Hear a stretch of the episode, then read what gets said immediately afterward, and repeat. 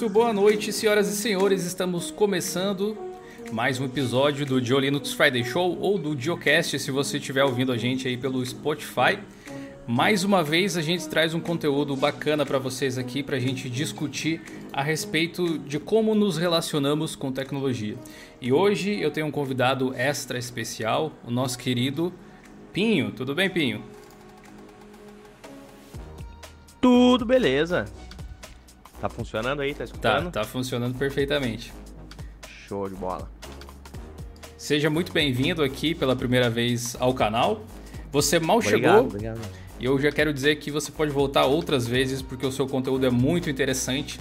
Eu gosto bastante do material que você produz e a galera provavelmente vai curtir também. Então, no primeiro link aqui da descrição tem o canal do Pinho, você pode ir lá e se inscrever. Ele fala sobre minimalismo de uma forma bem abrangente. E hoje a gente vai falar um pouco disso com um viés um pouquinho mais voltado para o nosso universo aqui digital. Eu quero mandar uma boa noite especial aqui para o Rafael, para o Alex, para o Sérgio, para o Raul, para o Ricardo, o pessoal que é membro aqui do canal, o Tony, o Detux, o Gabriel Martinez, o Fernando Vec. Vocês podem aproveitar a oportunidade que o chat está liberado aí, pessoal, para mandar perguntas para o Pinho. A gente vai selecionando ao longo aqui do episódio as perguntas mais bacanas e a gente vai debatendo esses assuntos. Eu acho que um bom ponto de partida, senhor Pinho, é a gente falar a respeito de você, na verdade, porque o seu nome não é Pinho, né? Ou pelo menos não é só Pinho. você podia É, se é, apresentar seg- para o pessoal, por favor? É, é um segredo muito bem, bem guardado, né? O, o meu nome. E não, meu nome não é Pinho, é nem sobrenome. Porque, curiosamente, meu pai também é Paulo, né? E eu sou Paulo. E daí, ele. Como ele já tinha o apelido de Paulinho, eu não podia ser Paulo nem o Paulinho. E tinha que ser menor ainda. Então ficou Pinho, né? Foi coisa Nossa, dele. eu, eu achei que era o É seu sobrenome. Não, nenhum nem outro. E você, você podia contar pra gente um pouco mais, de repente, aí do o Pinho, então, quando criança, pra gente conhecer um pouco melhor, porque você transparece hoje ser uma pessoa muito sóbria em todos os pontos do- no- nos vídeos. Isso é uma coisa muito legal, na verdade. Mas a gente também tem toda uma bagagem que a gente carrega pro nosso estilo de vida que é criada quando a gente é criança ainda. Então, Sim. como foi a sua infância? O que, que você gostava? Como era o, o Pinho quando criança? Cara, então, a minha infância provavelmente foi que nem a tua, né, cara? Era aquela coisa de, de ba- bastante bagunça, correr na rua, eh, brincar com os amigos no meio do mato, aquela coisa assim bem. que hoje em dia não existe mais, né, cara? Isso aí é uma coisa que eu sinto bastante falta, porque não se vê mais, né? Nem criança brincando na rua, assim, nada. E eu também gostava de, de- muito de criar, né? Eu sempre fui bom em, em desenhos e, e brincar com Lego. Sempre gostei de tudo que envolvesse criação. Legal. Então, ali, quando eu tinha meus 12 para 13 anos, que é aquela idade que eh, começou o MSN, aquelas coisas, eh, eu dividia o meu tempo entre ficar no MSN. até- Primeiro o Corel quando eu tinha 13 anos, e daí descobri o Photoshop. E, e tem uma coisa que eu acho que eu nunca contei para o meu, meu público lá no canal, que eu aprendi a, a editar no Photoshop não foi pra fazer arte, cara. Eu, eu naquela época, isso quase 15 anos atrás, eh, eu gostava muito de case mod, tá ligado? Fazer aqueles, aquelas pinturas de computador. co- Sei. E na nossa época era tipo tudo do manual, velho. Pintava com os spray em casa, soldava os LED. Essas, essas LED bar que existe hoje em dia não tinha nada uhum. os, os- o- as ventoinhas com, com, com LED, tudo tinha que ser feito à mão, cara, naquela época. Eu até tenho que procurar no meu arquivo lá a foto. Eu tinha um computador que ele era verde por fora, que era aquele, aquele verde que era fluorescente, né? Tu ligava a luz, a luz negra e ele florescia. que e por massa. dentro era, la- era laranja. E daí, como eu gostava dessa função, eu queria aprender como fazia as modificações no próprio Windows, né? Então eu fui procurar os tutoriais de como que editava os temas do Windows.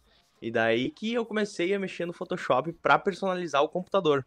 E isso aí, depois eu fui pro design gráfico, um negócio bem, bem interessante assim. é. Pô, que legal. E você acabou, na verdade, de revelar aqui uma das próximas perguntas que eu tinha, que é a sua profissão. Você vive já somente do YouTube? Você continua trabalhando com design gráfico? O que, que você faz Então, da vida? cara, ah, eu, eu sou meio que. ah, eu descobri que existe um termo, né? multipotencialismo, acho que é o, o termo. E que é uma pessoa que, que gosta de fazer tudo, eu, se dá bem em tudo, sabe? Então eu comecei a trabalhar com 16 ou 17 anos e eu fazia manutenção nos computadores da prefeitura. Então, eram uns Linux assim, cara, aquelas coisas de, de 128 MB de memória RAM, assim, cara, uma, uma tristeza. Lidar com, com sistema, com um computador antigo é terrível, meu. É Sim, terrível. também passei e... por isso já. Pá, tá louco, cara. Eu fiquei seis meses pra te ter ideia e não aguentei, eu não aguentei. Era muito terrível o trabalho. E depois eu fui trabalhar como designer gráfico, né? Daí eu comecei a, a exercer mesmo o design gráfico. Mas era numa. numa produtora de eventos, cara. Então eu passava cinco horas por semana fazendo arte e o resto trabalhava em festa, vendia cerveja, aquelas coisas aradas, tudo de. de. de. de, de, eventos, né? Então foi, foi bem, bem complexo. Eu só fui trabalhar mesmo de design gráfico na prática quando eu tinha já 19, 20 anos. E daí é aquela coisa, trabalhar no escritório, fazia marketing, é o básico. E isso eu fiquei três anos, né? Trabalhando como designer. Três ou quatro. Até os 22. É, até os 22 anos eu fiquei. Daí eu resolvi que eu não queria mais ser funcionário, né? Daí eu, não, vou, vou abrir minha empresa, vou fazer alguma coisa. E o meu pai é do ramo do calçado. Ele já trabalha, ele é modelista de calçados. E ele trabalha na área já há uns 30 e poucos anos, então ele já tinha bagagem muito grande. Você é de, é, de Novo Hamburgo, não é? Sim, Novo Hamburgo. Uhum. Aqui antigamente era a capital. É, era a capital nacional do calçado, né?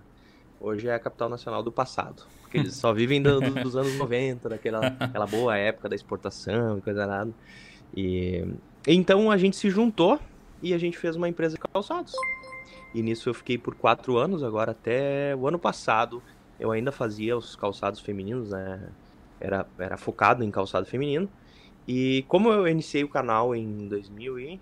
Nós estamos em 2019, em 2018 eu criei o canal e em 2019 eu resolvi levar mais a sério, né? Eu pensei, não, vou levar isso aqui porque é muito interessante, cara. E eu vejo muita gente falando, né, que o YouTube, né, ah, que o YouTube tá acabando, que não sei o que, que não tem mais como começar canal. Tem como você tem, sempre, sempre vai ter, cara. Uh, o diferencial é, é, a personalidade da pessoa, não, não é. Eu acho que não é nem tanto conteúdo, né? Então, eu fiz o canal, comecei ali, começou a dar certo, comecei a me empenhar e resolvi parar com os calçados femininos e fazer uma marca própria de só de tênis em couro, só o básico, só minimalista, né? Para ser um produto que tenha a ver mais com o meu estilo de vida. Porque quando eu tava lá trabalhando como designer gráfico nos meus 21, 22 anos, eu ganhava bem, ganhava, sei lá, uns dois e meio por mês, e só que eu morava com a minha mãe. Então, uh, tu vê um cara com, com 20, 21 anos, que não é tanto de gastar dinheiro em festa, essas coisas, eu gastava dinheiro com videogame, com peça de computador, com tudo que tinha pra frente, entendeu? pegava o cartão de crédito no final de semana, ia lá nas lojas de, de, de peças de computador e enlouquecia. Eu, eu, tive uma época que eu tinha, tipo, uns três mouse diferentes, meu. Tinha Logitech, tinha os Microsoft Touch lá, uns negócios. E, e dali, quando eu me tornei empreendedor, eu tive que mudar. Eu já tava no, no, me dando conta que eu gastava muito dinheiro. E quando eu virei empreendedor, eu tive que acabar com isso, né, cara? Porque quando o cara é empreendedor, assim, no pelo, sem, sem investimento, sem dinheiro no bolso, tem meses que tu vive com 300, 400 conto, entendeu? Você então, aprende a, a, colocar o dinheiro no lugar onde ele deve ficar, né? Exatamente, exatamente. Tem, tem que gastar o mínimo possível porque é, é o que tem, entendeu? Tem meses muito bons, mas tem, tem os meses que vão ser terríveis. Então eu fui me acostumando com isso. E, e, e eu conheci o minimalismo em 2000 e, 2011, 12, uh, através da arte, do design gráfico, eu aplicava. E depois, com o tempo, eu fui descobrindo que era um estilo de vida, né? Que as pessoas levavam e tudo mais. E conforme eu fui uh, pegando mais uh, apego a esse, esse assunto, eu resolvi que eu ia fazer o canal. E eu fiz logo que. Logo que a minha filha nasceu, cara, em 2018. Pensei, não, agora. Eu, eu sempre digo, né? Uma coisa muito curiosa que quando eu me tornei pai, uh, eu dane-se o mundo, cara. Eu liguei o botãozinho, aquele, aquele botão que eu não posso falar, porque eu não. é uma coisa que eu tenho que eu não falo palavra na internet, né, cara? E. E eu resolvi que eu ia botar a cara na internet, é isso aí. O cara, quando se torna pai, é, é, é, um momento muito, muito marcante, assim. Tu, tu, tu não dá mais bola nenhuma pro mundo e só vai trabalhar e cuidar da sua família. É um negócio bem, bem interessante, assim. Muda a forma de pensar, Sim. né? Pelo que eu, que eu percebo. Eu não sou pai ainda, mas eu Sim. conheço muitas pessoas próximas que foram pais até recentemente e dá para ver no olhar da pessoa que ela encara o mundo de uma forma diferente. É, ah, cara, a gente vê tudo com mais facilidade, assim, no sentido de. Uh, uh, muita gente vê assim, ah, problemas financeiros, essas coisas, mas tudo se torna muito simples. Uh. Quando tu chega num ponto que tu tem que cuidar e manter uma, uma pessoa viva, entendeu? É um negócio Eu acho que louco. Assim. finalmente você passa a colocar as coisas em uma perspectiva e aí você co começa a entender a escala de importância das coisas, né? Provavelmente. Exatamente, exatamente. Ah, aquela coisa de se, se irritar com, com qualquer perder a cabeça com qualquer besteirinha, assim, sabe? Briga de amigo, essas coisinhas básicas. Cara, você não existe mais. Pouca coisa. Meu negócio é botar comida na mesa, velho. Só isso. Bom, você falou algumas coisas bem interessantes a respeito do YouTube, que eu concordo, inclusive, essa questão de criar um canal eu acho possível. Acho que ficou um pouco mais difícil em termos no sentido de que hoje as pessoas esperam já mais qualidade logo de largada. Antigamente não era assim. É. Ao mesmo Exatamente. tempo que também hoje é mais fácil você começar com maior qualidade. E eu percebi que você também uh, vem numa grande evolução na forma de apresentar o seu canal, na, na, qualidade do conteúdo, na fotografia da coisa mesmo. Você é muito bom em fazer Sim. esse tipo de coisa. Galera que ainda não conhece o canal do Pinho, reforço. Primeiro link aqui na descrição da live. Você vai lá, se inscreve, conhece o trabalho do cara que é bem bacana. E já que você falou a respeito de design, e que te levou a entender um pouco dos conceitos de minimalismo.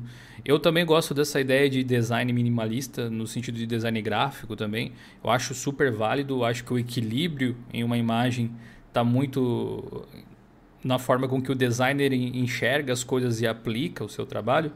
E eu não fazia ideia que o minimalismo tinha entrado na sua vida por conta da sua profissão.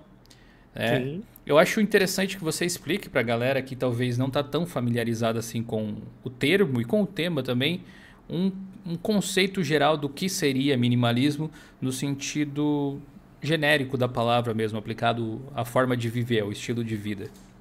Sim.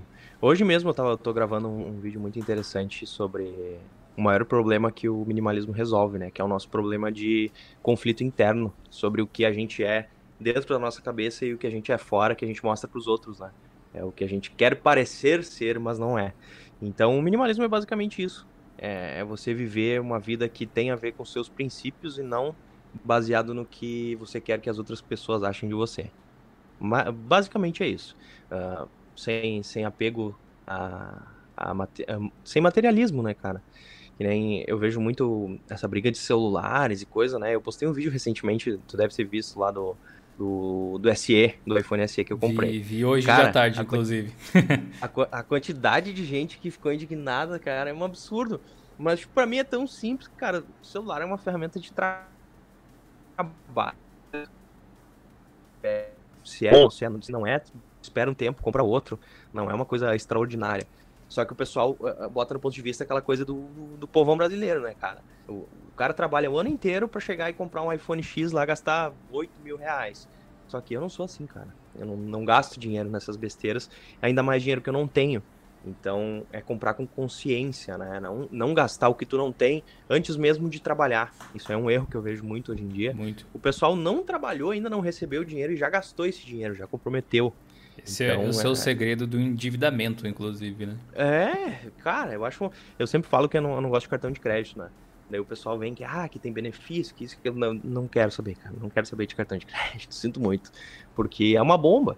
Quem fala isso é 1% da população que sabe usar o cartão de crédito direito, que tem uh, uma boa vida financeira, tem um salário bom e tal para a grande maioria que é, que é funcionário, que ganha pouco, que não tem como comprar, sei lá, uma TV à vista, um celular à vista, vai lá, vai se enfiar no, no na dívida de cartão de crédito, até porque ele vai ganhar um monte de limite do banco, né, cara?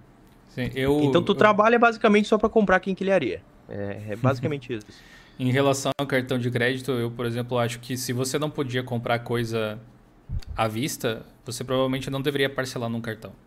É, é, é exatamente isso essa, que, eu, que eu digo. Essa é a lógica. Se tu não tem, se tu não tem dinheiro para pagar à vista, provavelmente tu nem deveria ter essa coisa. Eu tenho um outro, eu tenho um outro um outro, uma outra frase sobre isso, que é a grande questão de, de perder as coisas também, né? A, a, as pessoas normalmente têm um apego emocional muito grande às coisas, por exemplo, um smartphone. Uh, mas eu sou da opinião que, tipo assim, se tu não, não consegue bancar, perder um smartphone, tu nem devia ter esse, esse smartphone, entendeu? Tipo, se tu perder um, um iPhone de 8 mil reais, isso vai ser uma, um baque financeiro para ti, tu nem devia ter um iPhone, entendeu? Se é um cara milionário lá, que ele tem dinheiro saindo pelas orelhas no banco, tudo bem, ele perdeu o celular, ele vai na mesma hora e compra outro. Então tem muito a ver com, com viver o estilo de vida conforme a tua condição, né? Bom, eu até vi esse vídeo hoje à tarde, eu e a minha namorada assistimos, e a gente acabou discutindo depois a respeito do que você tinha apresentado sobre isso. Porque talvez a gente encare a tecnologia de forma parecida, mas ainda assim um pouco diferente, ou imagine as coisas de uma forma diferente, simplesmente por uma perspectiva, sem ser Sim. certo ou errado. Que era, pô, mas esse iPhone SE ele já é um pouco antigo, daqui a pouco ele não vai talvez ter suporte a aplicativos, daqui a um ano e tal assim. E é verdade. Mas aí eu Sim. parei para pensar, tá, mas muita gente compra o smartphone, junta grana, como se fosse a, o objeto de maior desejo da vida da pessoa, algo que ela realmente dá o sangue muitas vezes para ter, só que daqui a um ano, dois, ela já vai querer trocar de novo mesmo sem Sim, necessidade, eventualmente. Vai, e eu pensei, o seu Pinho aí que está com SE, daqui a pouco chega no final do ano, ele começa a perceber que vai ter descontinuidade, ele pode vender por praticamente o mesmo preço que ele comprou. Mesmo preço, pra, até mais se duvidar. É, eu, eu não tenho muitos. Na verdade, eu não tenho nada da Apple hoje em dia. Tenho um iPhone numa caixa aqui, que é um 3GS, que eu guardei como lembrança, assim, que foi um dos primeiros celulares que eu comprei. E ele ah, tá, na tá na caixinha ainda assim e tal. E eu tinha um MacBook que eu comprei para fazer alguns vídeos. E aí depois até eu fiz um vídeo que eu tava vendendo e vendi pelo mesmo preço que eu comprei, exatamente o mesmo preço. Eles, é, então... eles têm uma taxa de revenda alta de verdade, então é. justifica. Isso, isso é um argumento que eu passo pra, pra galera, que a galera não entende, né? Por que, que um, um criador compra um, um MacBook? Ah, é o mesmo motivo porque compra um iPhone ou um, sei lá, uma Sony. Tu compra uma Sony, cara, tu vai pagar, sei lá, 8, 10 mil reais, mas tu vai usar por anos e vai vender por praticamente o mesmo preço. Porque ele mantém o. Como é uma ferramenta de trabalho, ela mantém o valor, né? Então, eu sempre dou o exemplo dos dois últimos computadores que eu tive, que foi um Dell e um Vaio. O Dell eu comprei por 3 mil reais, se eu for vender hoje eu vendo a 300 contos, se duvidar. E o Vaio eu comprei por 3 mil reais e um ano depois eu vendi a 900. Então, esse Desvalorizou bastante. 4, esse MacBook eu, é 2015, cara, meu MacBook ainda, é antigo. Uh, eu paguei 4.200 nele, se eu for vender agora eu vendo a 4 mil ainda, entendeu? Então eu não perdi dinheiro. Ele me fez, me trouxe dinheiro pro, a, através do meu trabalho e ainda vou conseguir recuperar esse investimento. Então tem sempre, sempre esse ponto de vista, né? Sim.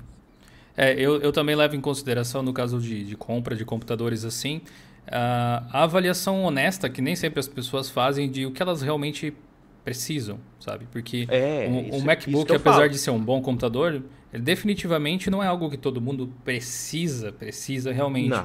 E uma máquina mais barata vai servir em muitos casos. Uh, Com certeza. Aliás, para a maior parte das pessoas, até eu suponho. Sim. É, o que eu, é o que eu indico, né, cara? O pessoal vem perguntar, ah, será que eu compro MacBook? Pra quê? Por que você precisa? É para mexer no Facebook e no Instagram? Cara, não precisa nem de computador, sinceramente. Compra o celular. Bem observado. Então, Bom, a respeito de tecnologia, você escorregou comigo antes lá no, no WhatsApp que você utilizava o Ubuntu há um tempo atrás. O pessoal aqui do canal é muito ligado em Linux, a gente fala muito sobre open source, esse tipo de tecnologia. E eu queria que você contasse um pouco dessa experiência, como é que foi na época, onde que foi, como é que foi o contexto da utilização do negócio. Então, isso foi uns 10 anos atrás, acho que eu usava Linux. E só que na época eu mexia muito com, com uh, software de animação 3D, essas coisas. Isso aí eu sei fazer também. Uh, 3D Studio Max, Cinema 4D e tal. Na época eu trabalhava com o, cinema, o 3D Studio Max e o SketchUp. Só que não tinha as versões pro, pro Ubuntu. Então eu tinha dual boot de Windows com o Ubuntu. O Ubuntu era lindo, maravilhoso. tinha todos aqueles efeitos de transição, de, de animação, de janela ah, e coisa. É, famoso que é aquele, aquele, papo que a gente falou da customização, né? Uhum. E, só que não, não funcionava os programas que eu precisava, então eu, eu acho que ali eu dei uma. Uh, usei de desculpa que eu não, não tinha o software que eu precisava e, e mandei embora. Mas eu acho o Linux muito interessante, cara. Inclusive no, no meu grupo do Telegram, lá, o pessoal fala bastante sobre isso. E eu tenho interesse em testar. Que nem eu tava te falando hoje do, do computador que eu quero conseguir agora esse ano. Uh, eu quero fazer um dual boot para testar, porque eu acho que hoje em dia a gente tem muitas opções em questão de software livre, né? Uh, tanto para Porque, para mim, assim, cara, hoje em dia as maioria, a maioria das ferramentas que eu uso são tudo online. Então, o que eu preciso de software pesado é, os, é de edição. Ou seja, um GIMP da vida para editar imagens Edição de vídeo eu não faço ideia de qual seja o editor que tenha no, atualmente, no Linux hoje em dia. Atualmente acho que o mais popular e mais poderoso, que é o que eu venho utilizando, é o DaVinci Resolve. É, eu nem, eu nem sabia que tinha ele no, no Linux já. Porque eu até baixei ele esses dias e eu fiquei com, assim, sabe aquela meio preguiça, meio dor de cabeça de aprender todo o software. Sim. Mas uh, ele é o melhor até agora de, de edição de cores, né? E para mim é o ponto mais importante, eu acho, a edição de cores e de áudio que é muito interessante. Sim. Eu até se souber algum editor de áudio de Linux, eu, eu acho bem interessante. Na realidade, o próprio DaVinci Resolve tem edição de áudio embutida, né? Ele tem o Fairlight é. junto. Tem, tem, tem o... a ferramenta completa. Na, na realidade, ele é, um, ele é um pacote Adobe, tudo em um, assim. Porque ele tem uhum. a edição Gratuito ainda, né? É gratuito ainda, é verdade. Ele tem a edição de vídeo, ele tem o Fusion, que seria tipo After Effects para fazer efeitos uhum. especiais a, a parte lá de color grading, né? Que você falou que é, que é importante para ajustar as cores e tal. A parte de som, que é o Fairlight. Mas existem outros softwares, sim, para editar áudio. Se você quiser, até o pessoal aqui do chat pode me dizer se acha que é uma boa ideia. Se chegar um momento oportuno aí e o Pinho tiver a oportunidade de testar alguma distribuição Linux, a gente pode fazer, de repente, um, um vídeo colaborativo de eu te ajudando a se adaptar aí aos primeiros passos, já que você está fora faz um tempo te ajudando a instalar de repente as ferramentas que você precisa, trazendo essa ideia de simplicidade para o sistema operacional, que isso de fato o mundo open source proporciona, né? Quantas vezes Sim. você já esbarrou no sistema operacional? Ontem mesmo, ontem ontem eu postei um vídeo, não foi ontem mesmo, postei um vídeo a respeito de bloatware no sistema operacional. Muitos softwares redundantes para a mesma coisa, coisas rodando em background que não precisavam estar ali Sim. consumindo o seu hardware, que poderia ser às vezes muito mais barato se não tivesse tanta quinquilharia rodando ali por cima que você precisa de desempenho só para é, rodar foi coisas. foi a grande diferença. Que você não foi precisa. a grande diferença que eu vi do Windows, né? Do Windows pro Mac. A diferença gritante que eu vi era isso, os processos, os programas rodando, no, rodando em, em segundo plano, né, cara? No Mac é muito liso e eu acho muito interessante funcionar, porque é basicamente um Linux, né? A funcionalidade dele é praticamente a mesma. E os softwares funcionam muito redondos, cara. O próprio editor, o Final Cut, tu já deve ter testado alguma vez, já testou. Uh, cara, ele funciona de uma maneira assim que ele, enquanto tu tá parado, nos tempinhos que tu tá parado durante a edição, ele vai renderizando as coisas no fundo. Então, quando tu botou para exportar um vídeo, cara, é dois minutos exporta um vídeo. E coisa que eu boto no, no Windows que eu tenho lá em casa, um, que é praticamente a mesma configuração, demora uma hora e meia para exportar o vídeo. Então, esse tempo de, de, exportação, assim, eu acho muito, muito absurdo, cara. Eu, eu até queria testar o. Eu não sei como é que é o do, do DaVinci. Ele é, ele é bizarramente rápido também. Coisa de software de edição é isso. Inclusive, eu não tenho certeza se é exatamente assim que funciona, mas o DaVinci Resolve acaba criando bastante cache enquanto você está editando, porque ele também vai armazenando o próprio vídeo ali. Uma exportação, por Sim. exemplo, meu vídeo de ontem, para quem ainda não assistiu a respeito do Manjaro com Gnome, ele tem 15 minutos de duração aproximadamente. Ele foi renderizado em 1 minuto e 30, eu acho, algo assim no, no DaVinci Resolve. Excelente. Realmente ele Excelente. agiliza bastante a vida. E uma coisa que eu gostaria de perguntar a respeito aí da sua do seu primeiro contato com o minimalismo através do design e tudo mais, se foi algo que você passou, talvez algumas pessoas até encarem dessa forma hoje em dia, como algo a ser perseguido, sabe? Como se o minimalismo fosse um existisse um auge, existisse um ponto onde você pudesse dizer, hoje eu sou minimalista.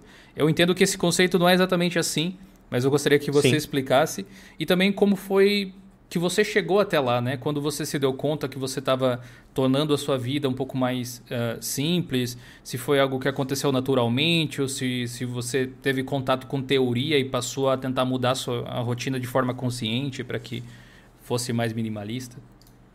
Nos primeiros anos, cara, foi muito assim, como era através da arte, eu me interessei muito pelo estilo, porque eu sempre gostei de arte moderna, né? Então, nunca gostei daquela coisa mais abstrata, loucona, cheia de cores. Então, é uma coisa que sempre me chamou muita atenção. Eu fui descobrindo as artes e eu tinha o meu quarto lá na, na casa dos meus pais, que era o meu experimento, né? Na época, assim, quando eu tinha 13 anos, meu quarto era roxo, pra gente ter ideia. já foi roxo, já foi azul, já foi verde. Então, quando eu fui ficando mais velho, eu descobri o cinza, o branco. Daí eu fiz aquela mesa que tinha, que hoje tá no meu escritório, que eu já tenho, olha, meu, já tenho uns oito anos a mesma mesa. E uma mesa branca de quase 3 metros, lisa, sem detalhe nenhum, sem gavetas. Então, fui tirando tudo, quadros e pôsteres que eu tinha de jogo da, da parede. Fui deixando só uh, artezinha escrita, coisinha pequena. Uh, montei o um monitor na parede, peguei uns tecladinhos menor, mais discreto. Então foi, foi aos poucos eu mudando a estética do meu quarto que eu fui, uh, como é que eu posso dizer, uh, provando a, a teoria do que é o minimalismo, né? De, de que realmente é mais, é mais leve, tu ficar num ambiente mais simples, com menos informações, assim, aquela coisa que tu entra já, uh, meu Deus do céu. Uhum. Uh, porque pra gente viver tem que ser com, confortável, né, o ambiente. Uma coisa é tipo a gente que trabalha com cenário pra, pra gravação e tudo mais, tem que ser uma coisa mais bacana, assim, visualmente interessante. Mas...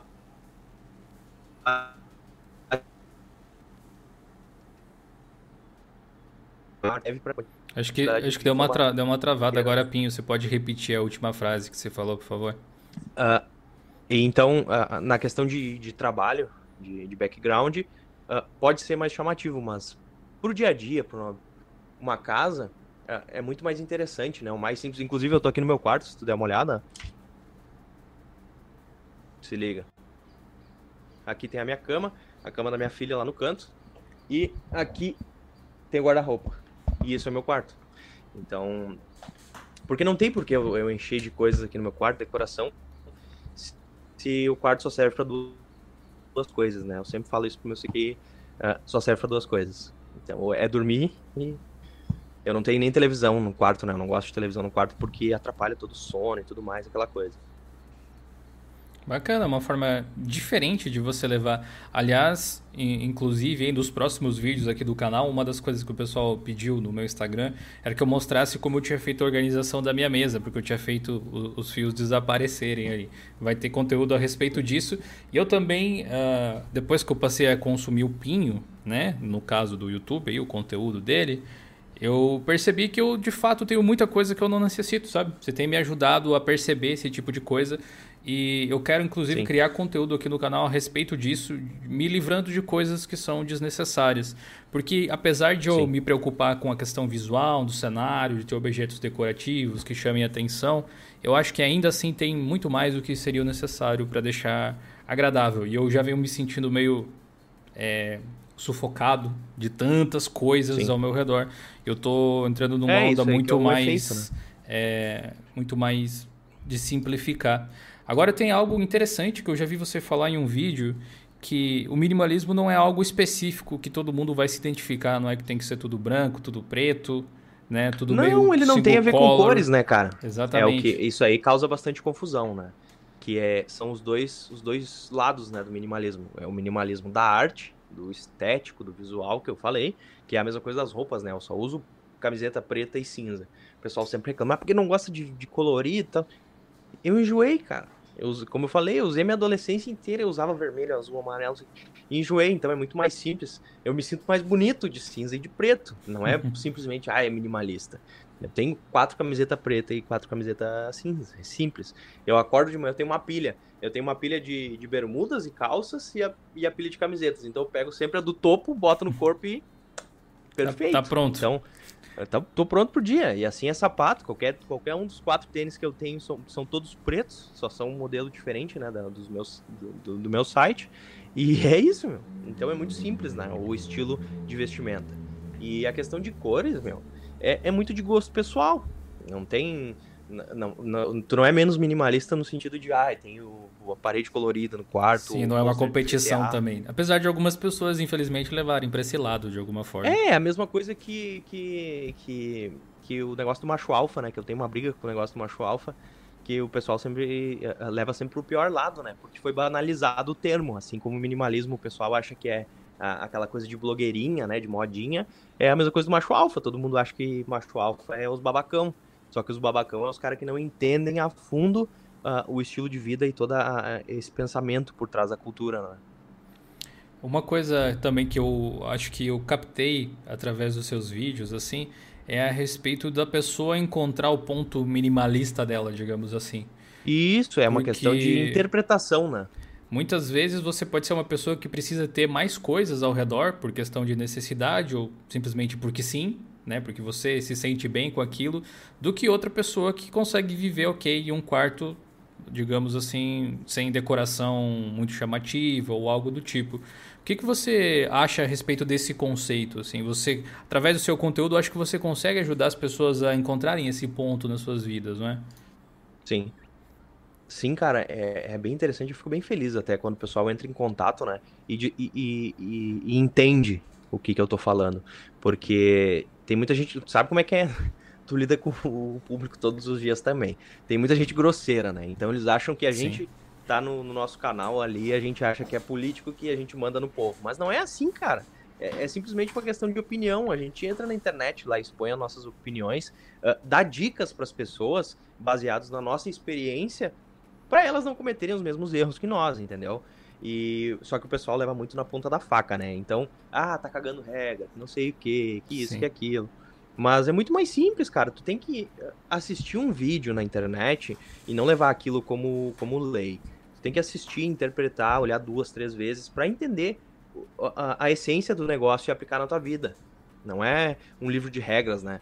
O pessoal tá acostumado que vai, vai clicar num vídeo lá, cinco coisas, tal, tal, tal. Daí acha que aquelas cinco coisas são regra, mas Absolutas. não é. Pode usar uma delas, duas, o que tu quiser. Sim, exatamente. Inclusive, um, um modal até que eu tenho aqui para o canal, que eu costumo falar, porque eu eventualmente faço reviews de sistemas operacionais, por exemplo, baseados em Linux ou distribuições focadas em alguma coisa, softwares diferentes, e naturalmente você vai acabar comparando com outros semelhantes, até para você né, poder dizer, olha, esse aqui tem isso dessa forma, aquele outro tem esse, essa mesma coisa de outra forma, as coisas são apresentadas diferentes. E muita gente, eu percebo que se baseia nesse tipo de coisa, na, naquele vídeo em específico, para tomar uma decisão, muitas vezes sem entender o contexto da coisa. Por isso que eu comecei Sim. a finalizar muitas vezes os vídeos dizendo: olha, esse conteúdo aqui não é para te dizer o que fazer, para te mostrar o que pode ser feito.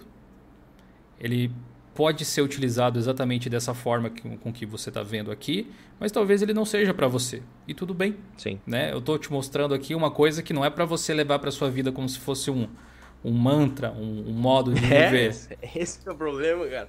É, é a velha interpretação de texto, né, meu? Que a gente tinha na, na escola, que eu, eu era ruim pra caramba. É. Lia os textos não entendia nada, né? É o que acontece com a galera na internet. Eles olham o vídeo não entendem nada do que se passou e nem se prestam a olhar inteiro, muitas vezes, né? E já chegam lá. Pior que passou, eu acho, da, da interpretação de texto já, né? A interpretação de vídeo agora que Sim, é. tá falha, né? Infelizmente. Verdade. E isso, e eu passei por isso recentemente, cara, porque eu gosto sempre de testar as ferramentas, né, velho? Que nem eu te falei, eu quero testar o Linux para ver se não é mais efetivo no, na questão financeira também, porque eu gasto uma grana com software, com aplicativo e, e tudo mais, e questão de, de tempo também. E o ano passado, eu usei iPhone durante anos, né, cara? Eu vinha do iPhone 4, eu usei o iPhone 4, 5S, uh, depois eu pulei pro 6S, pro 7 Plus, e daí eu pensei, não, agora eu vou pegar e vou, vou pular para um, um Android. Daí eu comprei o, o Samsung, né? O, o, mais básico que tinha, que era o A10, e comecei a usar. Porque, tipo, daí eu entrei naquela onda assim, bah, customização, que é legal e tal, não sei o quê. E o pessoal falando, não, que é muito legal, tu pode customizar o celular e tal, deixar mais tua cara e tudo mais. Daí tá, baixei ali, baixei o, como é que é, o Lunar Launcher, o Nova Launcher, baixei todos os launchers que tinha no, na App Store, lá comprei, gastei dinheiro. E, e resumindo, Uh, ficava bonito, assim, tipo, pra, pra, tirar uns prints, tipo setup, tá ligado? Ah, postar na internet setup ali e tal. Mas, cara, uh, efetivamente falando, era mais, era mais complicado até, porque eu escondia alguns aplicativos e tal, tinha que ficar pesquisando. E eu acabei uh, tendo o mesmo setup no Android o que eu tinha no iPhone. Eu, era, ia, tipo, eu ia te dizer, de... velho, eu vi, o, eu os... vi o seu vídeo do, do Android. Ficou e, igual. E pensei, mano, ele tá fabricando a interface do iOS aí, praticamente. É, ficou a mesma coisa. Porque a, a customização toda que tinha, uh, no fim me atrapalhava mais. E deixava o celular mais pesado ainda, e mais uh, animação e coisa. Então, Sei. pra mim, eu vi que aquilo não. É a mesma coisa que no computador, né, cara? Uh, que nem eu gosto muito do sistema do, do, do macOS, porque ele é bem simples, né, meu? Ele tem o dock ali embaixo, tu escolhe os programas que ficam ali, e é isso, não, não tem iniciar nem nada. Tem até o, o, Como é que é o nome desse treco aqui que, que, que abre. abre. todos os aplicativos que tem instalados. O Launchpad. Uh, ele aparece em ícones, né? Que nem no iOS. Uhum. Mas eu dificilmente uso uh, ícones para abrir aplicativos. Eu tenho um atalho que é o F12, que ele abre o Finder, né? Que o Finder do Mac é, é muito rápido.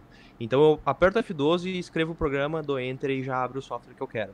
Então eu deixo tudo oculto, barra de tarefas, uh, o doc, os ícones da área de trabalho, tudo oculto. Eu só vou pelo, pela pesquisa para achar os arquivos, etc. É muito mais fácil e mais simples, né? Entendi. Aliás, eu gostaria muito de falar a respeito desse tipo de assunto aí também, porque eu acho que pode ajudar as pessoas a otimizarem os seus próprios workflows. Por exemplo, eu estou num momento onde eu estou com dificuldade para sintetizar alguns aplicativos de notas que eu utilizava. Eu, uhum. eu assim, minha, já assumi que a minha memória foi pro saco, então eu preciso anotar as coisas para lembrar de fazer. E eu, ao longo do tempo, fui utilizando diversos softwares diferentes, é, Evernote, Google Keep, é, Simple Note, etc. E eu estava com notas espalhadas para todos os lados. E aí eu comecei a reduzir um pouco as coisas. Eu consegui remover um desses aplicativos do meu uso corriqueiro, que foi o Evernote, que era o que eu menos utilizava.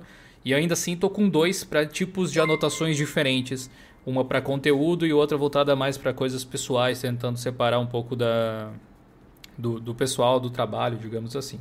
Eu ainda acredito que eu consiga fazer isso no mesmo aplicativo, mas eu ainda não escolhi qual vai ser ele, né? E de repente. Tem o Notion? Já tem o Notion no. Testando, tô testando o Notion, sim, inclusive, para utilização. O Raul, que é o nosso moderador que está aqui no chat, adora esse programa, vi falando sobre ele também. E eu, gostaria, é incrível. eu gostaria que você compartilhasse como você trabalha essa parte de criação de conteúdo, anotações, esse tipo de coisa. Os programas, seus programas favoritos para produtividade, eu acho que pode ser legal para a galera conhecer. Eu só tenho dois que eu uso. Eu uso o Notion para fazer todas as anotações, uh, tipo coisas que eu tenho para fazer, pequenas ideias, assim, eu jogo tudo dentro dele de, de conteúdos. Às vezes eu tiro print na internet de algum assunto que eu quero abordar. Eu jogo tudo os prints para dentro dele também. Então eu, eu, organizo porque ele tem ele tem a barra lateral que nem tinha no Evernote, tem como organizar por pastas ali. E um negócio que eu acho muito interessante que é muito simples é organizar com ícones, né, meu? Tu pode botar emojis no, no, no título. Então tu consegue entender cada coisa o que que é. Eu inclusive já vou dar uma dica muito legal para vocês. Uh, que eu tô organizando meus contatos, né? Semana até postei no, no Stories ali um pessoal diminuindo a quantidade de contatos no celular. E eu tenho bastante, eu tenho uns 750 contatos no celular. E eu tô fazendo um filtro. E uma, uma coisa que eu achei muito legal de organizar, meu.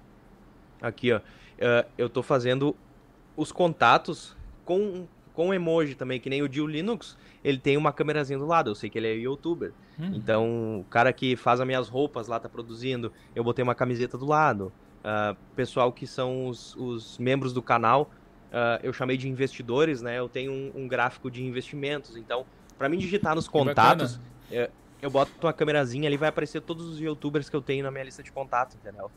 Ao invés de procurar pessoa por pessoa, ali é bem mais simples. Uma tag, o miserável é um gênio, né? É, bem por aí. Muito legal, cara, muito legal. O emoji é um negócio muito interessante que o pessoal não usa muito. E eu aprendi a usar por causa do Notion tem como uh, escolher um emoji específico para cada coisa, né? Eu acho muito mais interessante do que tags. Eu já tentei usar o Evernote com tags e tal, mas o Evernote eu não, não gostava muito da interface dele, eu larguei fora. E o bonito do Note é porque é branco, é simplesmente tudo branco, é, é como se fosse um bloco de notas, mas bem complexo, né? Uhum. Cara, muito bacana, Ni. E a respeito do seu workflow, assim, por exemplo, eu percebi em um dos vídeos que você tinha mencionado a respeito da sua atividade eh, semanal, vamos dizer, que você gostava de sair pela cidade, tirar algumas fotos de prédios, tirar fotos de, dos ambientes ou, sei lá, cenas que te chamassem atenção, seu olhar de designer e tal que você tem. E você faz algo que eu aposto, até o pessoal pode comentar aí, aposto que a maior parte de vocês não faz, que é esvaziar o celular ou tirar as fotos dele e organizar todo final de semana. Conta um pouco sim, mais a respeito sim. dessa rotina aí. Ah, cara, porque aquela coisa, a gente tira muita foto, né? E eu tenho a minha filha pequena, então todo santo dia a gente tira foto. E não tem como, cara. Tu vai pesquisar qualquer coisa depois. Por exemplo, eu tenho foto de sapato, tenho foto de print, tudo que eu tiro. Eu, por dia, sei lá quantos prints eu dou no Twitter, no Instagram e coisa de ideias. Então, se eu for deixar ali, eu nunca mais acho. Então, eu sempre dou uma filtrada. Uh, eu, eu me dou o trabalho de cortar, por exemplo, eu tirei um print inteiro da tela uh, de um tweet. Eu vou lá, corto o tweet direitinho, passo pro computador, jogo para dentro da minha pasta de ideias, né? Eu tenho uma pasta só de ideias, é, de rabisco, de tweet, de artigo, é, tudo que vai me, me fazer criar algum vídeo, algum conteúdo, eu jogo dentro dessa, dessa pasta, né? Então, quando tu tá naqueles dias assim, tipo, ah, tô sem ideia nenhuma, cara, abre a pasta e acha ali o que, que tu vai, vai gravar, entendeu? Então, é assim que funciona. E, o, e as fotografias, uh, tudo sincroniza com o Google Fotos. Então, eu abro o Google Fotos e vou só apagando as coisas ali. Então, eu entro no... no... Toda semana eu entro no, no aplicativo aqui do, do Google Fotos e aperto liberar espaço no celular e ele apaga tudo. Deixo, eu zero a minha a minha como é que é que se chama? Galeria de fotos. Eu agora dessa semana tenho 85 fotos. Então, agora no final de semana eu já organizo e já fico zerado de novo. Porque isso aí é uma briga que o pessoal fala, ah, que celular tem que ser de 128 GB, 200 e poucos GB. Mas cara, é. para que tu não Tu nunca vai eu achar ia, nada, eu, cara. Eu ia falar exatamente sobre isso, né? Uma das coisas que mais ocupa espaço é fotografia e vídeo. Né? No, claro. No, além de música, talvez você baixe no, no, Spotify ou sei lá, alguma coisa assim. Cara, música é muito pouco, né, cara? Então... Porque ninguém escuta 5 mil músicas diferentes. Então, uh, o meu. Eu uso o YouTube Music agora, né? Porque eu assinei o YouTube Premium e tal. Uhum. E, cara, deixa eu até ver aqui. Às vezes eu até esqueço de baixar as músicas, né, meu? Eu fico só, só gastando 3G pra escutar música. Até vou te dizer agora. Quer ver? Armazenamento do iPhone que, que tem de pesado aqui é uns jogos, né? Que agora eu tô gravando os gameplay mobile. E daí eu tô, tô usando com. Pinho Gamer. Mas o meu celular aí. É, o Pinho Gamer agora, né, meu? Pinho Games. Inclusive eu tenho. Deixa eu ver aqui. Quanto tem de foto? 5 GB tem de, de foto e vídeo, né? Nesses. Da 100 mais ou menos. E de música, meu. Pff, quase nada. YouTube Music. 150 mega. Ou seja, praticamente nada. Isso, isso me, me trouxe até uma curiosidade. Quanto de espaço tem no meu celular? É. é eu, eu acho que eu não sou tão, sei lá, minimalista assim quanto você a respeito disso. Porque eu tenho algumas playlists grandes do Spotify que eu baixei. Mas mesmo assim, uhum. esse celular aqui é um daqueles que. Até aquele que o pessoal já viu no canal, o uh, S10 alguma coisa, S10 Pro, que eu fiz a review, ele tem 128 GB desses aí que você falou, só que eu estou usando 25% do armazenamento só. E, pro é, e provavelmente tinha... aqui tem muita coisa que eu não precisaria, porque só de fotos e vídeos tem 2 GB, por exemplo. Não, imagina. É, eu, eu tive essa experiência porque quando eu comprei, eu pulei do iPhone 6S, eu tinha um 6S com 16 GB. Só que 16 GB é muito pouco, porque o sistema come muito, né? Uhum. Então, do 16 GB eu comprei o iPhone 7 com 128. Mas eu não usava nada, cara. Eu usava tipo uns 20 e poucos GB. Daí eu fiquei pensando, pô, paguei, tipo, acho que na época foi uns 500 ou 600 reais a mais pra uma memória que eu não usava, entendeu? É que nem o meu notebook. Quanto tu acha que tem um HD no meu notebook? O laptop deve ter um 120? 120. Eu deixo. Eu, ô meu, o que come a memória eu deixo praticamente só pro, pro cache do, do Final Cut. Ah, eu tô é editando um vídeo agora, eu tenho, tenho 20 GB livre. Porque eu, tá toda a produção do vídeo dentro. Mas normalmente, dos 120 fica 80 livre sempre. Sabe, agora você, você trouxe esse assunto, eu lembrei de uma coisa que eu já vi muito acontecer com donos de, de MacBook, especialmente os que têm pouco armazenamento. E talvez até seja interessante a gente falar a respeito disso, não sei como você lida com essa situação. Provavelmente você já viu a galera que usa MacBook e tem pouco armazenamento para editar com uma pilha desse tamanho assim, daqueles HD externo laranjinha, sabe? Que, que o pessoal Sim, vende. tô ligado. E... O, o né? Isso. Laci, o Laci, que, é, que é por conexão Thunderbolt, eu acho que é. Sim. E aí, porque daí você consegue editar diretamente dele, se não gasta o armazenamento interno, esse tipo de coisa. E também tem a questão de organização dos próprios arquivos no seu computador. Você costuma saber exatamente tudo que você tem na máquina, você costuma fazer backup regular. Como é que você lida com esse tipo de coisa? Cara, backup eu não faço. Eu não faço backups assim, tipo de, ah, se der uma falha no computador, isso aí eu vivo vida louca mesmo. Eu deixo sorte, sorte vai na sorte.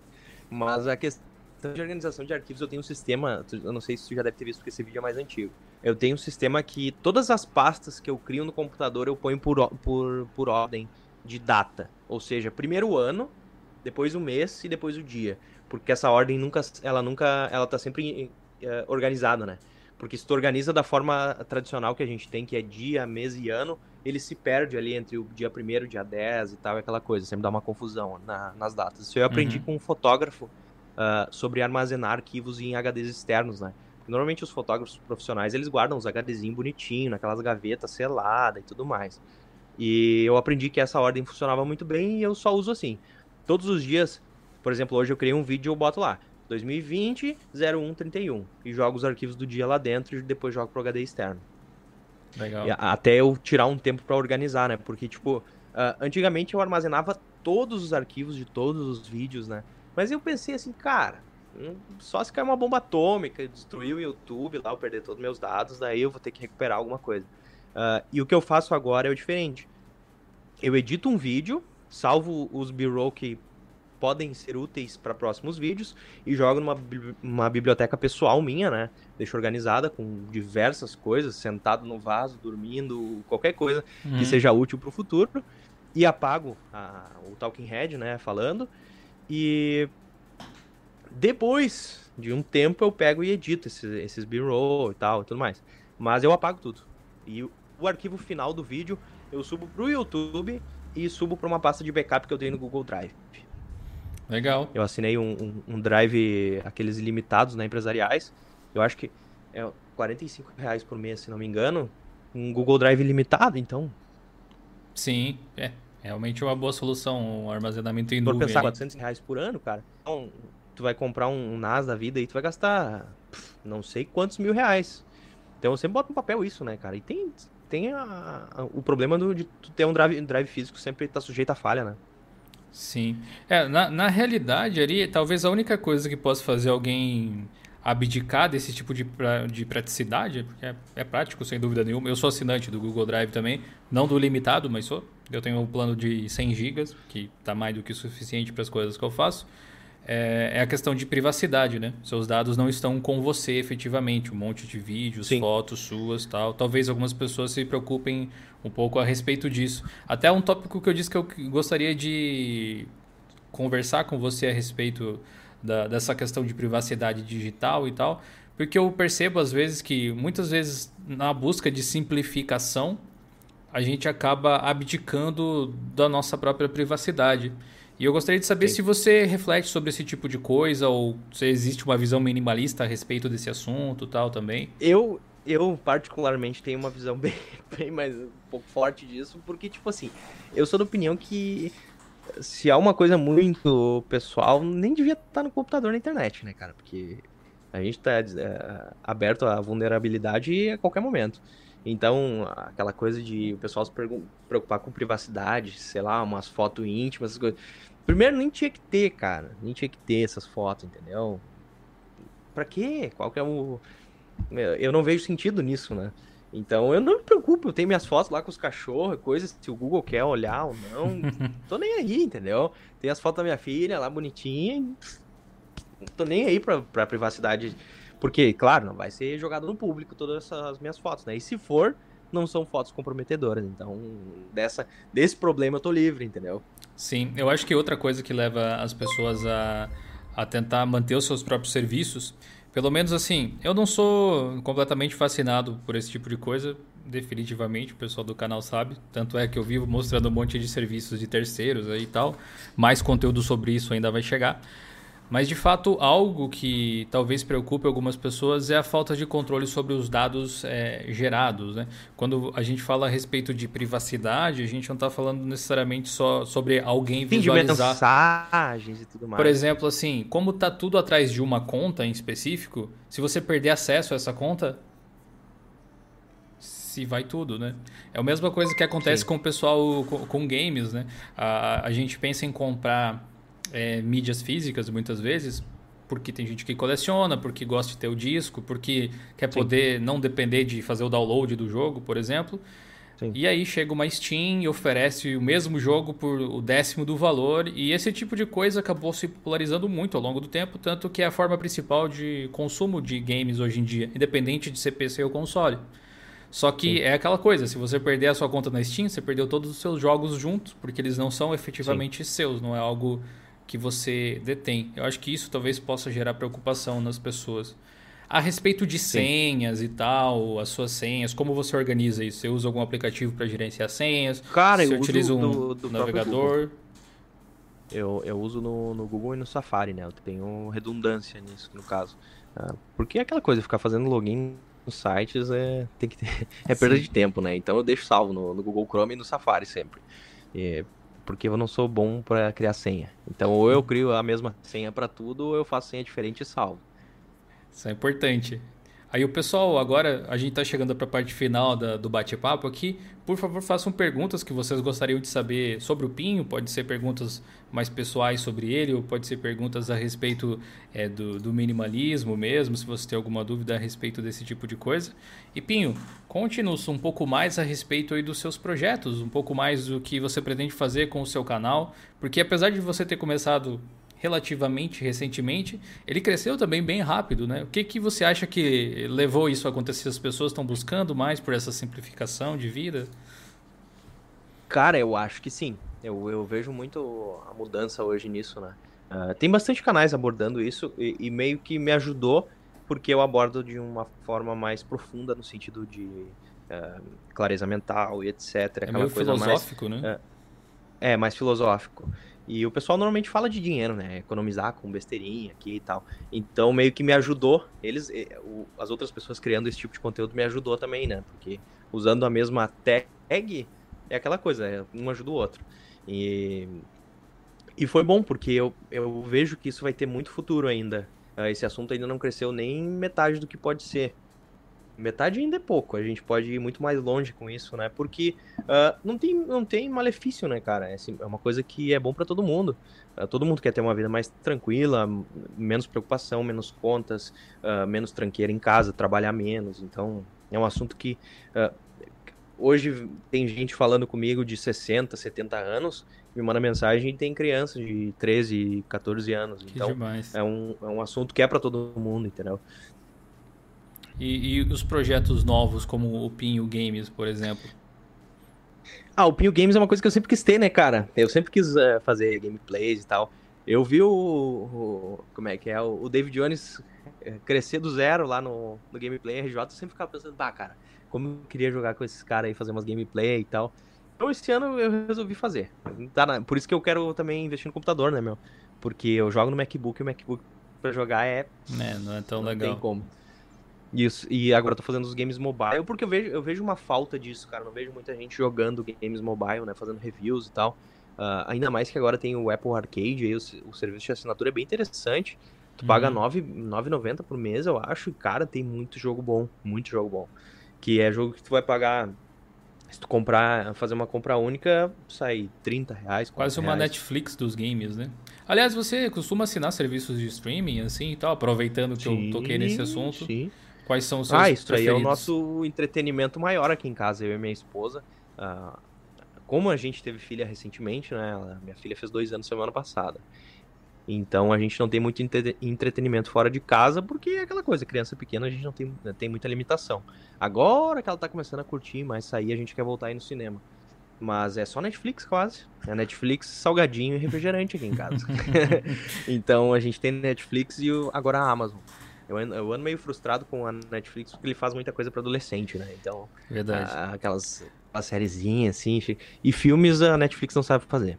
É, a, então, recentemente eu fiz uma review do, do Amazon Prime, eu comentei algo bem parecido. A gente pensa parecido em muitas coisas, pelo que eu percebi. Eu comentei que a Amazon parece que é um pouco mais é, adulto o conteúdo do que é. teenager, assim como é a Netflix. É exatamente isso. A gente agora a gente terminou o Sex Education, né, no Netflix, que é um seriado adolescente, mas é muito interessante. E a gente pulou pro, pro Amazon Prime agora para ver o que, que tem por lá. Eu vou dar um tempo no Netflix até sair umas coisas novas. Eu comecei a assistir o This Is Us, que é um dos melhores seriados que eu, que eu já vi, assim, questão familiar e tal. É bem, bem interessante. É mais drama, assim, uhum. não é pra uhum. todo mundo, né? Mas é muito interessante o seriado. Mas a gente gosta bastante de, de ficção, assim, ficção com aventura, essas coisas mais leves, assim, tipo uh, Stranger Things, uh, o que, que mais? O Perdidos no Espaço. Eu não gosto muito de, de, série pesadona, assim, sangueira, aquelas coisas. Sim. A gente até começou a assistir o The Witcher agora, né? Que dizem que é muito bom. Eu me Legal. interessei bastante. É, o nome da sua filha é Porque... é Manuela, se eu não me engano? Manuela, aham. E a Manu gosta de assistir o quê? Na Netflix. Ah, Peppa Pig, né? Peppa Pig 24 horas por dia. é Peppa Pig e tem outro agora que é o Baby Shark. Meu Deus, cara. Nossa senhora, essa cara, música é... infernal. Só quem, só quem tem filho sabe o que é o raio do Baby Shark. Né? até eu que não tenho sei, pra você ver até onde chegou já. Não, cara, é uma coisa assim que tem, tem uns compilation no YouTube, cara, que a minha filha bota e fica uma hora escutando a música e dança com as músicas, cara. É um troço. Eu não sei, meu, não sei se isso é magia negra ou lavagem cerebral, o que que é. Mas os caras criaram um negócio assim que é tipo o despacito da vida. é, aqui, deixa eu pegar algumas perguntas do pessoal. É, o Bruno Rodrigues fez uma pergunta diretamente para mim. Eu vou tentar pegar algumas perguntas rapidinhas. O que, que eu tô achando do novo Edge, baseado no Chromium da Microsoft? Não cheguei a testar ele, para falar a verdade. Ainda vou esperar sair para Linux. Parece que eles vão lançar em breve para poder testar. É, o Gnome perguntou se você já tentou usar Linux, Pinho, e você respondeu isso um pouco antes, né? Disse que já usou um Sim, tempo e já tal. usei o Ubuntu. Foi o único que eu usei. O único que eu usei foi o Ubuntu. Se não me engano, eu testei algum outro que eu não... Ah, mas eu não lembro porque é 10 anos atrás. Minha mente não funciona tão bem assim. Pois é. É, o pessoal perguntando aqui se você já testou alguns softwares e tal. Eu acredito que não, mas que você pode vir a testar. O Felipe Cordeiro, por exemplo, perguntou se você já testou um editor de vídeo que chama Kdenlive, que tem para Mac também, e é open source, tem para Linux. É um, é um editor vou, bem vou legal. Aqui. Até o início do ano passado era ele que eu usava para editar os vídeos aqui do canal, inclusive. E é bom? Sim, sim, é um bom editor. Ele não é tão pro quanto o Resolve. O Resolve também é bem mais pesado. O Kdenlive funciona bem em sim. hardware mais modesto. Então tem essa questão aí. Sim. É, o Manuel Mota disse o seguinte: Pinho, a respeito das senhas, não acha que está a facilitar um pouco caso alguém aceda ao seu PC? Manuel, pelo visto, é lá de Portugal, Manuel. Obrigado pela sua pergunta. É, o que, eu, que você eu acha, Pinho? Não sei, cara. Sinceramente, é que a gente tá. É, é um problema também, né? A gente tá tanto tempo. Porque eu, eu acompanhei a internet nascendo, então eu fiz parte de tudo, né? Era chat do Terra, aquelas coisas mais antigas, assim, MSN, QC e tudo mais. Então eu não tenho mais tanta preocupação com senhas. Eu nunca passei por nada né, durante. Eu com 27 anos, eu devo estar na internet há uns. Olha, uns 17 anos. Uh, nunca passei por uma situação em que eu perdi conta, fui hackeado, perdi uh, clonagem de cartão, nada, cara. Eu nunca passei por nada, então acho que eu meio que criei uma. uma uma zona de conforto, assim, tá ligado? E uhum. meio que confio no, no que eu já uso. Então, por isso eu também não, não gosto muito de testar o que eu não, não conheço e tal. É a mesma coisa tem que uma, celular, né? Tem uma cara? certa resistência tanto... nesse tipo de coisa. É, é, o celular eu, eu tenho uma confiança, assim, sabe? Que nem eu uso o iOS, eu não vejo problema nenhum. A gente bota os nossos bancos tudo no celular, então se fosse para acontecer alguma coisa já teria acontecido, né, cara? De dizer que, na verdade, esse tipo de pensamento é que pode ser perigoso. ao, mesmo tempo. É, é, é, o que eu é falei? tipo, é como, é como o minimalismo mesmo. É aquele tipo de coisa que a gente tá tão habituado, muitas vezes, a forma com que a gente Exatamente, vive, que cria uma confiança que não existe, né? A gente não para para refletir sobre coisas que a gente já decidiu há um tempo atrás, quando a gente não tinha o é. conhecimento é. que tem hoje, né? Vale a pena Sim. voltar, às vezes, e refletir é a respeito o, das coisas. Os aplicativos de banco, né, cara? Porque para mim, assim, sinceramente, a pior das coisas seria perder dinheiro, né? Porque É, tipo, tá, perder o canal do YouTube também é uma coisa de perder o nosso trabalho, né? Que Mas por tabela tá faz perder dinheiro também. É, por tabela faz perder todo o dinheiro futuro, né? Uhum. Não adianta o que a gente já tem, tem que vir ainda. Mas uh, eu nem sei, eu já vi alguns casos de gente que perdeu acesso a canais e não tem volta, mas eu não vejo como é possível isso, sendo que a gente trabalha com uma empresa gigante. Eles teriam que ter acesso. Tipo, ah, o cara lá me hackeou, me dá meu canal de volta, entendeu? Eu não sei como funciona esse tipo de coisa, eu acho muito estranho. E, e tem o outro lado, que nem essas, essas últimas polêmicas que tiveram da Apple, né, de eles não liberarem senha para terroristas, etc. Então é um negócio bem, bem complexo. É, do ponto de vista de toda essa questão de segurança, privacidade de dados, por exemplo, eu acho que a Apple está um pouco à frente do Android, não, não na questão de segurança, mas na privacidade de dados mesmo. Sim, por um motivo muito simples. A Google gera receita com as nossas informações, com os anúncios e coisas é. assim. A Apple não tem esse modelo a de Apple negócio. Já o contrário, né? A Apple não a tem Apple, como já tem a segurança, ela quer, ela quer ir contra o Google e falar, não, aqui a gente tem privacidade, a gente não mostra Exatamente. anúncio e tudo Se mais. Se coloca no mercado como... com serviços e com hardware, né? Como contraponto, justamente. É, o Luciano Júnior comentou o seguinte, Pinho. É, ele disse que tem um transtorno em relação à customização e personalização, não sei, do, do, do celular ou algo assim enjoo muito rápido e fico trocando de interface toda hora. Você já teve algum problema nesse sentido de ficar trocando e testando, testando, sem saber exatamente Sim, pra onde eu ir? era. É que eu sempre pergunto primeiro, primeiro de tudo, eu sempre pergunto a idade do cara, né? Normalmente, tipo, ah, qual é a sua idade? Lucianinho, comenta aí, qual é a sua idade, por favor. Porque, porque quando a gente tem muito tempo ocioso, a gente fica assim naquela. aquele incômodo, né? Eu já fui assim, com papel de parede, cara. Meu Deus do céu, cara. Papel, papel os wallpaper de, de de, de computador, cara, eu cheguei a fazer um, um, blog uma vez, só pra postar os wallpapers da hora que eu baixava na internet, tá ligado? E isso foi, na época que eu customizava o Windows lá, os temas, uh, eu aprendi a mexer com software de, de animação 3D, softwares que eles usam para cinema, exatamente para fazer os papéis de parede que eu via no DeviantArt lá, que tem, eu nem sei se existe ainda o DeviantArt, meu. Tem que olhar ali. Existe, existe, um, sim. Acho Esse que, é antigo, mas acho é, que acho que muitos designers ainda usam para compartilhar as artes que fazem e tal. É, esse é o verdadeiro roots da internet, esse site, cara. Porque olha, tá, tá em pé ainda. E, cara, eu passava o dia inteiro pesquisando setup de, de, de Windows lá no, no DeviantArt, copiando, procurando software e tal. Então eu era assim, quando eu era adolescente, e meu Deus do céu. Aí, ó, o Luciano tem 15 anos, é o que eu falei. A gente tem, tem tempo livre, meu. É. É, Passo o dia inteiro. É esse negócio é quase aí... aquela história do... Pode falar, perdão. A, a, a, o vício em capinha de celular, né? O pessoal fica enlouquecido ah, com capinha sim. de celular. Toda hora troca e, capinha de celular. Esse bichinho nunca me mordeu. É. eu, uso, eu uso, tipo, as capinhas pretas, assim. Eu, quando, se o celular vem eu com capinha, eu uso. Celular. Se o celular vem Sim. com capinha, eu uso. Se não vem com capinha, eu nem uso, provavelmente. Ah, eu, eu nunca gostei, né? Eu nunca gostei de capinha no celular. Mas uh, como eu comprei o, o, o A10 ano passado, ele quebrou duas vezes a tela, né, cara? E a primeira foi tipo 400 conto pra, pra arrumar. Na segunda eu não arrumei. Daí eu peguei, troquei de celular, comprei o, 5, o SE. E o SE veio com película de vidro, que é outra coisa que eu odeio, é película no celular, né, meu? Mas daí eu peguei e botei. Peguei uma, uma capinha de borracha e dessa, falei, dessa vez eu não vou quebrar nada. Deixa quieto. Boa.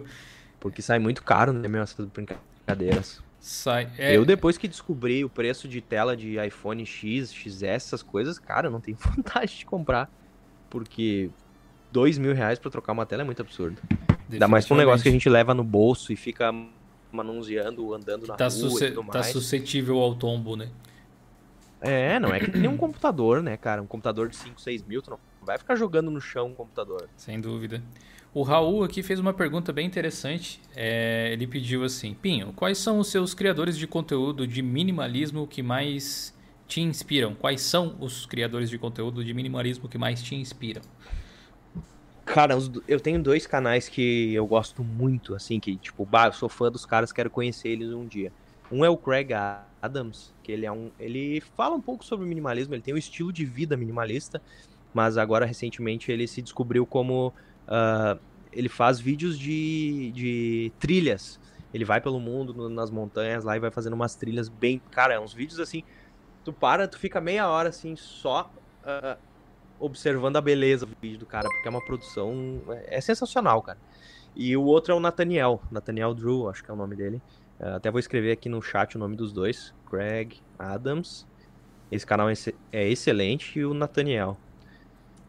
Daí tem, tem o, o Matt Diavela, que é um outro cara, que é um gigante, que ele já tá com 2 milhões de inscritos no YouTube aí. Que ele começou praticamente comigo, né? Em menos de dois anos ele bateu 2 milhões de inscritos. Eu tô um pouquinho a menos, porque eu tenho um pouquinho menos de condição de investir em equipamentos, né? Porque o cara é produtor de cinema, então ele já tá no. Ele já arrancou lá em cima com, com a qualidade e tudo mais.